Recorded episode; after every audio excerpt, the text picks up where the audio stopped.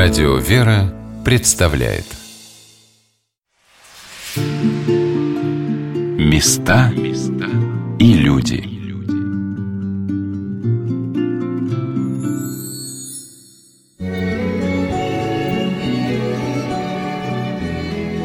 Каким радостным и интересным, наполненным глубоким содержанием и значением может стать один воскресный день твоей жизни – я и не представляла, что поездка в Переделкино откроет для меня такое богатство человеческих судеб, которые принесли в это место и свой немалый дар. Конечно, то, что эта земля в наши дни неразрывно связана с именем патриарха Московского и всей Руси, открывает для нее все большие перспективы. Но также, несомненно, то, что присутствие на этом месте уникальных храмов, святых мощей, памяти о людях, которые здесь трудились, писали и служили – дарует ему такой объем и глубину, что это трудно переоценить. За стенами Спаса Преображенского храма в патриаршей резиденции почил святейший патриарх Московский и всей Руси Алексей II. За алтарем небольшого старинного храма упокоился человек, на могилку которого приходят сейчас все больше и больше людей. Это просветитель Камчатки, митрополит Кировоградский Николаевский Нестор Анисимов – его замечательный путь – это самоотверженное миссионерское служение.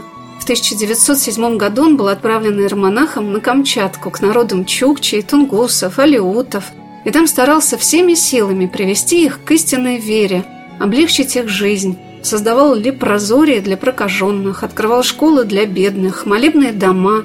Приехав в Петербург, выхлопотал у правительства помощь, и вдовствующая императрица Мария Федоровна – и семья царя страстотерпца Николая II стали попечителями Камчатского братства.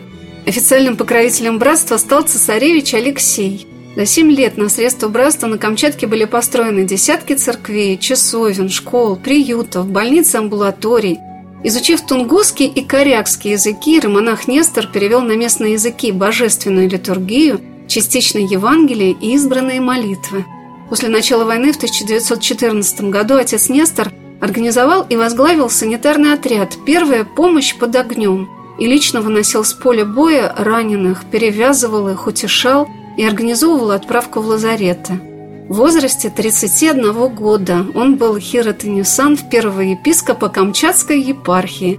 Мне запомнился рассказ настоятеля Патриаршего подворья в Переделкине Ирия Иоанна Нефедова о том, что в день кончины владыки Нестора – а он почил 4 ноября 1962 года. На его могилку съезжается множество духовенства. Такой след оставил после себя этот прекрасный человек, к надгробию которого многие паломники притекают за благословением.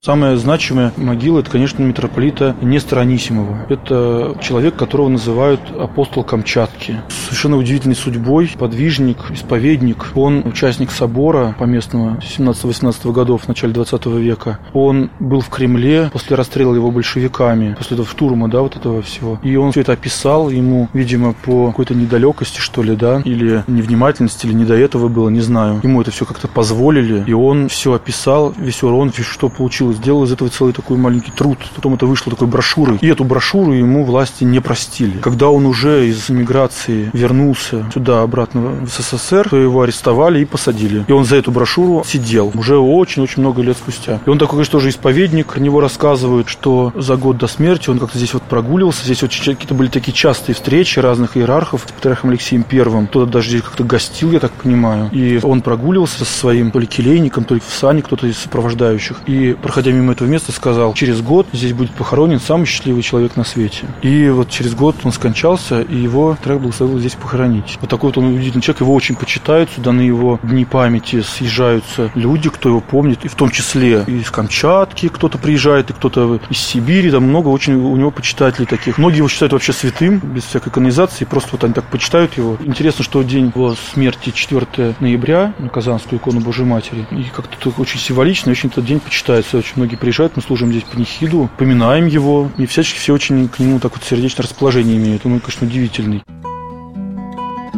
Святейший патриарх Московский и всея Руси Алексей I возвел владыку Нестора в сан митрополита Харбинского и Маньчжурского, экзарха по Восточной Азии. На острове Целоне он опасно заболел, а на пути в Советскую Россию на праздновании 500-летия автокефалии Русской Православной Церкви в 1948 году он был арестован и 8 лет находился в лагерях в Мордовии. Когда заключенные были на работах в Дивееве, Владыка, попав в домик, где до революции принимала блаженная Паша Саровская, Пороскева-Дивеевская, он вспомнил, что она ему предсказывала ссылку. Какими удивительными путями Владыка обрел место своего упокоения в Переделкине. Но то, что наша программа об этом месте выходит в день его памяти 4 ноября на праздник Казанской иконы Божией Матери, теперь кажется таким простым и логичным совпадением. Показывая древние захоронения, расположенные за алтарем Спасо-Преображенского храма, отец Иоанн подвел меня к крестильне, небольшому домику, где смело можно сказать, созидались судьбы русской церкви в конце XX века и продолжают полниться до сих пор. Здесь, в небольшой комнатке крестильной часовни, принимал великий старец, архимандрит Кирилл Павлов – если вы захотите ближе познакомиться с биографиями наших известных иерархов, настоятелей монастырей, игуменов и игуменей, многие из них делятся своими воспоминаниями о том, что они были духовными чадами отца Кирилла. Очень любили, к нему все прибегали, он был очень доступен. И он долгое время, пока был в силах, не рассказывает, потому что я его сам в деятельном таком виде бодрым не застал, к сожалению. Только застал уже данность такую, когда он уже лежал вот, на одре болезни долго. Я просто знал, что он лежит, к нему можно было попасть, но уже это не, не то время было. А так вот мне рассказывали, что он принимал людей вот в этой крещальне. Вообще эта крещальня, она приспособленная в советское время. А так это сторожка, тоже историческое здание, сторожка называется. И там вот он на скамеечке принимал и исповедовал. И много случаев, когда он там кого-то вдруг по какому-то божьему увещанию, уведомлению, откровению выходил, или кого-то там вот пойдем, пойдем со мной, там что-то такое там было, как-то ну, душу, так сказать, спасало, как-то всячески человека согревал. Огромное количество рассказов. У человека просто вот жизнь менялась, что называется. Вот он там как раз принимал. Для многих людей сейчас кажется таким непоправимым, что они могли хотя бы в дни своей юности приехать в Переделкино и попасть на прием к старцу. Но ведь именно поэтому и замечательно это место, что оно хранит эту благодать старчества. Как в наши дни многие люди приезжают в Оптину пустынь к мощам преподобного старца Амвросия и других старцев оптинских, но также стремятся побывать Ивана Притеченском скиту, где он жил, в его домике, где и стены хранят тепло и благодать молитвы и жизни святого человека. Прихожанка храма Ульяна Кузьмина вспоминала свою встречу со старцем Кириллом. Слава богу, мне тоже удалось его застать здесь. Просто мне было, когда лет 17-18, я приходила сюда, помогала убирать. И я помню, как мы там вот на территории резиденции убирали одуванчики желтые на траве, собирали, и батюшка вышел. И он такой, ну как-то вот очень прям замечательный был. У него были именины, и приехало очень много народу, и вот мы как раз стояли в оцеплении, там батюшку не снесли. Вот мне тогда было лет 18, наверное, как раз. Потом как раз отца Илия тоже. Я после школы шла на вечернюю службу и сидел батюшка, исповедовал. Я думаю, вот, надо на исповедь сходить. Я знала женщину, которая здесь работала. Я потом подошла, я говорю, Светлана, я говорю, что это за батюшка такой прекрасный? Я говорю, такой добрый, хороший. Он говорит, это старец Или из Оптиной пустыни. Я говорю, да, это тоже было очень давно все. Он принимал здесь вот за храмом домик.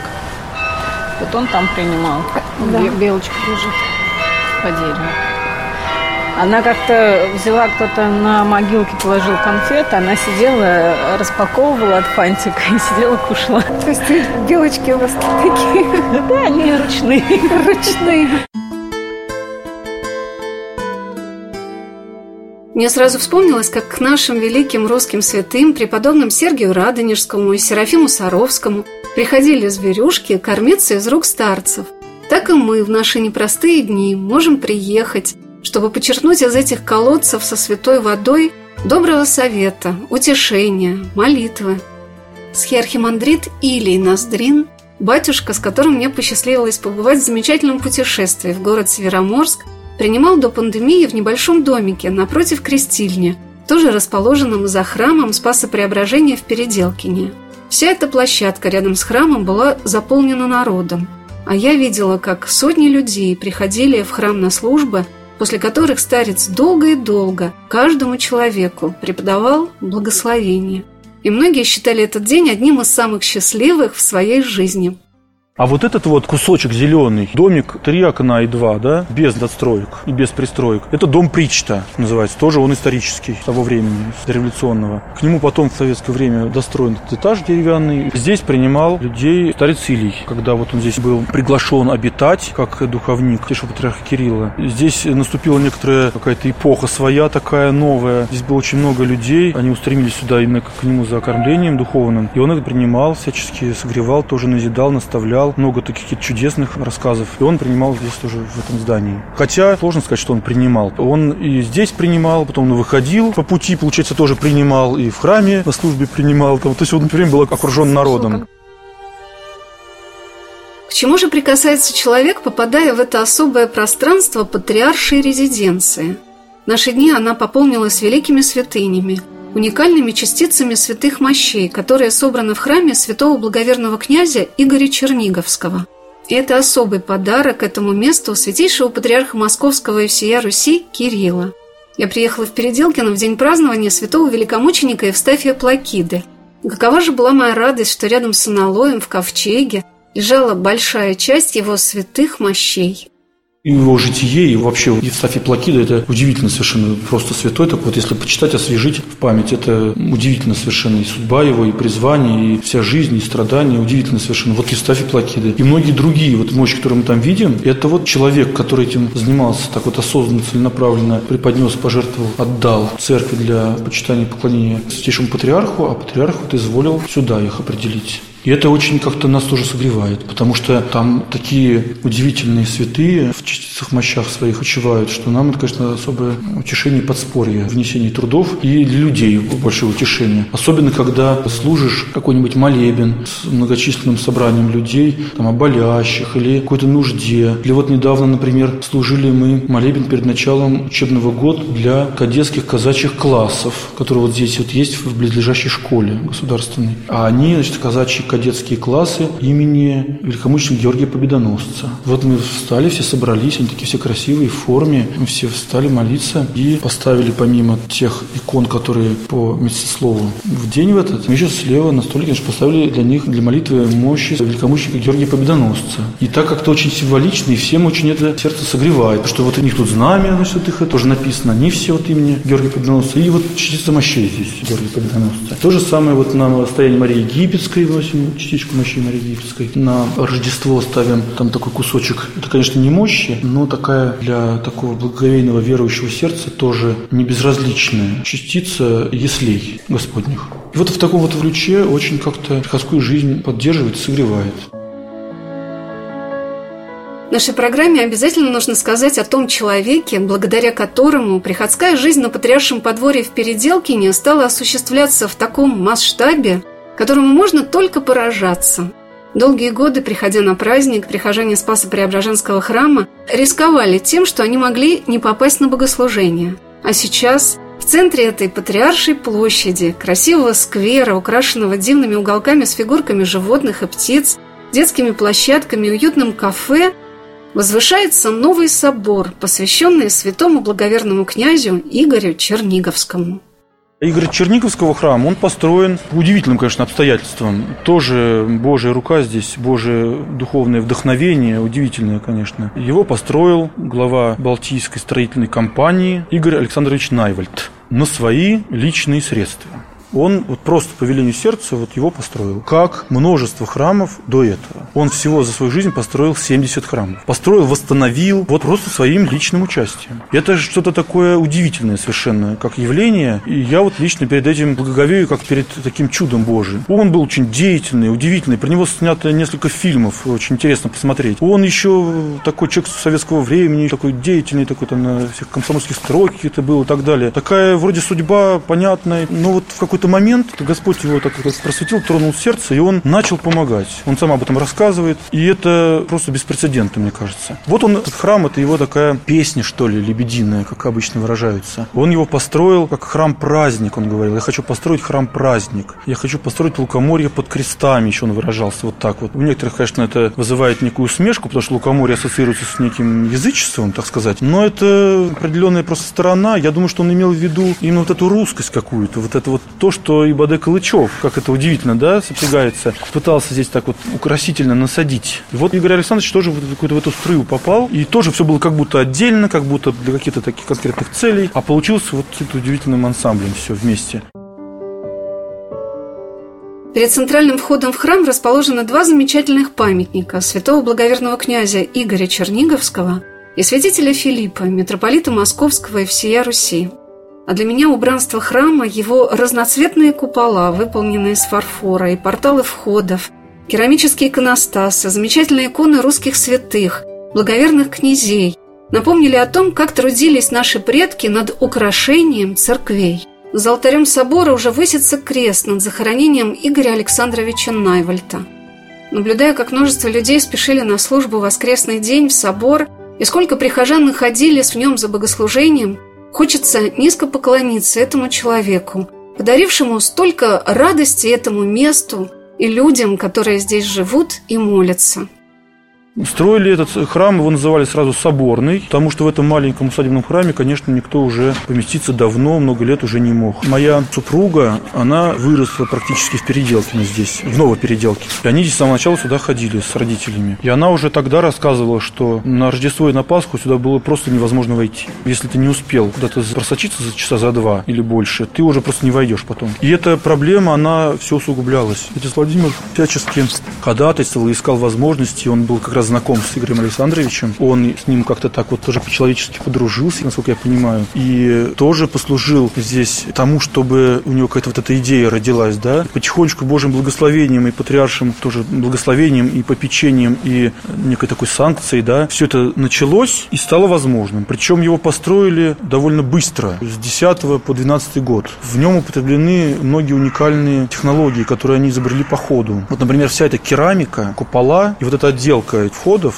керамическая, и это вот их такое ноу-хау. И то, что, на что сейчас все девятся, это тоже ну, просто вот как вот таблица Менделеева и прочие многие вещи. Просто вот как и Богом так вот открыто для того, чтобы это было. Сейчас все это радуются на это, как на какое-то чудо. И он как-то очень радовался еще при жизни, что вот оно так получилось. И светло, и красиво, и просторно. И люди до сих пор настолько благодарны, что они могут спокойно, свободно стоять. А в пандемию мы это особенно ощутили. И интересно, что вот в этом году собор уровне нам тоже люди очень стремились в этот храм, потому что очень там было хорошо из дистанции и по всему строению, и по вот этой открытости такой совершать вот это вот общее соборование. И очень все благодарили и радовались, но, собственно, благодарить надо после Бога именно Игорь Александрович, потому что даже вот это звучание соборное соборование, да, тоже, тоже интересную перекличку такую создает.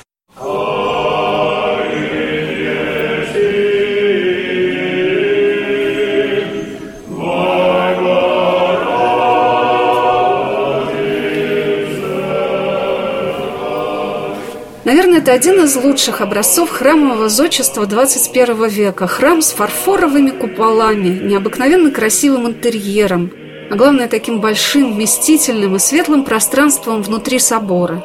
Его храмоздатель Игорь Александрович Найвальд, подавая пример посвящения своих трудов Богу, не сомневаюсь, очень радуется тому, что украсил жизнь многих и многих людей в Переделкине, которые с удовольствием спешат на службу в такую красоту. А для меня еще одним подарком этого дня был хор Патриаршего подворья, который сразу же сосредоточил мое внимание на том, как слова божественной литургии проникают в самое сердце благодаря такому изысканному и гармоничному многоголосию.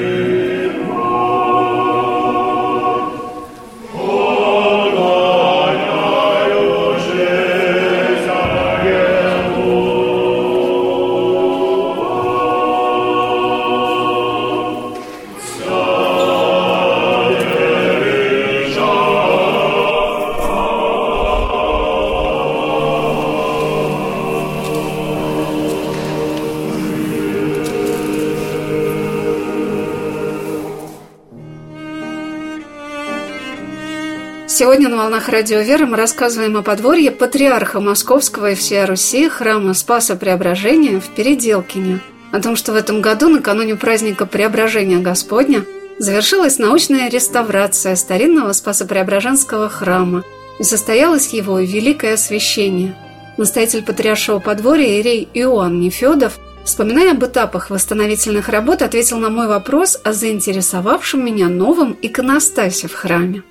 Это называется басменный. Басма. Такая пластина делается, серебряная там или из какого-то другого металла, латунные бывают. Бывает еще проще, это вопрос уже возможности, да. У нас вот тогда еще на заре начала его реставрации храма объявились друг за другом практически дарительницы. Одна женщина и другая женщина. Они пожертвовали деньги целевым образом. Одна пожертвовала деньги на два боковых иконостаса, а другая пожертвовала деньги на главный. Именно в достаточном количестве. После оценки они необходимых затрат. Они сделаны из серебра, прямо из серебряной пластины. Тоже очень отрадно, потому что такому храму, конечно, нужна особенная такая подлинность, да, даже в материалах желательно. И вот басма, вот идет такая пластина, и она в специальной форме, специально сделанному узору, она выбивается, да, вот на нее этот узор красивый. Делала мастерская, которая на этом специализируется, и они вот создали вот такие вот удивительные иконостасы, каркас деревянный, конструктив, потом весь вот так вот оббивается басмой, причем очень большое многообразие узора мелочи вот этого. Она да, очень, это заметно. Да, она очень разнообразная, очень красивая, очень хорошо друг с другом сочетается, играет, перекликается, переливается. И что самое главное, как мне рассказали мастера, что практически каждый рисунок, они тоже с таким искусствоведческим уклоном люди, с лицензией, со всеми такими вот искусствоведческими параметрами, да, и они говорят, что каждый рисунок ими взят с какого-то древнего образца басменного.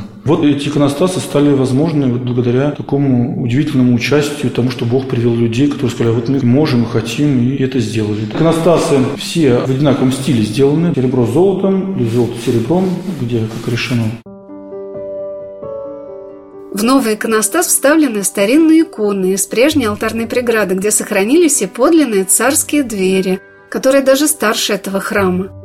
Я обратила внимание, как внимательно посетители, туристы, а также просто жители окрестных новостроек, прогуливавшиеся по подворью в солнечный воскресный день, вглядывались в отреставрированные фрески, обновленные иконы. Но что оказывается очень ценно для прихожан подворья, это то, что с реставрацией Спасо-Преображенского храма как-то преобразилась его приходская жизнь. Труды по созиданию патриаршего подворья, которые многие годы нес на себе прежний настоятель архимандрит Владимир Зорин – переросли в иное качество, когда вновь вливающихся в церковную жизнь людей надо объединять общими приходскими событиями. Об этом сказал прихожанин подворья, включающего в себя и собор святого благоверного князя Игоря Черниговского и храм Спаса Преображения Павел соборный храм, который вместительный. Конечно, этот старый храм прекрасен, но там было тесновато немножко.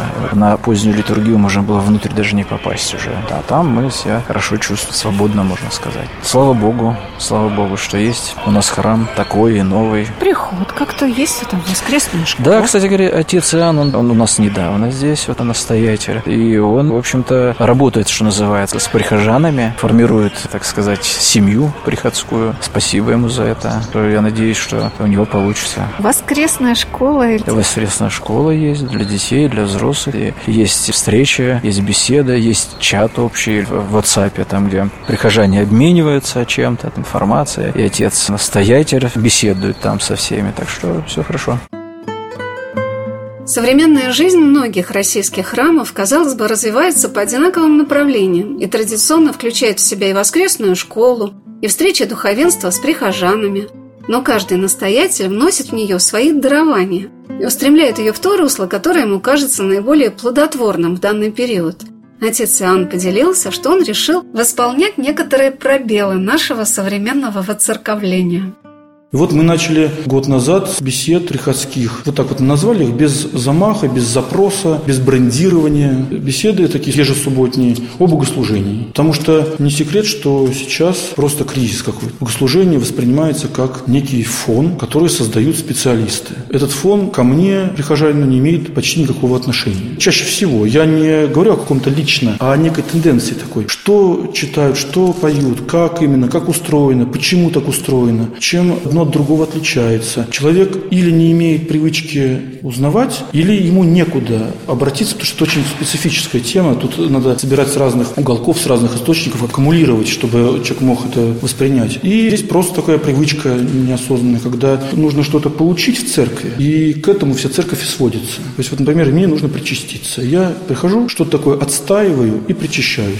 Это мне более-менее понятно. И то, даже с богословием Евхаристии, причащения тоже бывают некоторые при проверке неясности лакуны человека. А богослужение вообще просто как радио, как фон. Когда не слушают что-то содержательное, радио можно по-разному слушать, и телевизор смотреть по-разному, а просто вот включают, и он там что такое работает. Поэтому для многих неважно сначала прийти, или уйти раньше, или прибежать к самому причастию, или же разговаривать, заниматься своими делами, или всю службу целовать иконы, ходить по кругу. И они в этом проблемы не видят, потому что нет ощущения ценности богослужения и ценности вот этих смыслов, которые там заложены. И вот я поставил целью посильно стараться многогранно разъяснить, как это устроено, как это задумано, что что значит, элементы церковнославянского языка без загружания грамматикой, какие-то филологические интересные вещи, начиная от греческого языка, потому что там проливается много всего на смыслы привычных текстов. Литургику, разъясняю, как устроено, как устроены сутки, откуда что пошло. В таком формате свободном такие вот богослужебные беседы. Судя по отзывам, людям это надо.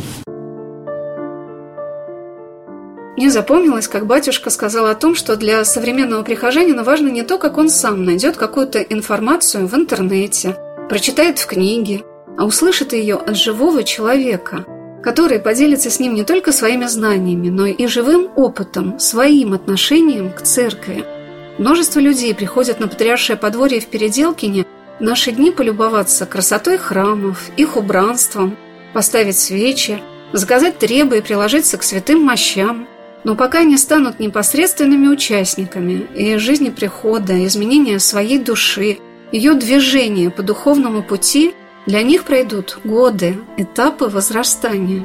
И так отрадно, что всегда на этом духовном поприще встречаются люди, которые приходят на помощь, с желанием ответить на вопросы, помочь разобраться, утешить, научить, разделить и горе, и радость. К этому и зовет, а собирает под свои своды Дом Божий. В нем есть место каждому. Главное не бояться вступить на эту территорию, на этот корабль православия, потому что многие века он идет неизменным курсом, несмотря ни на какие бури и испытания.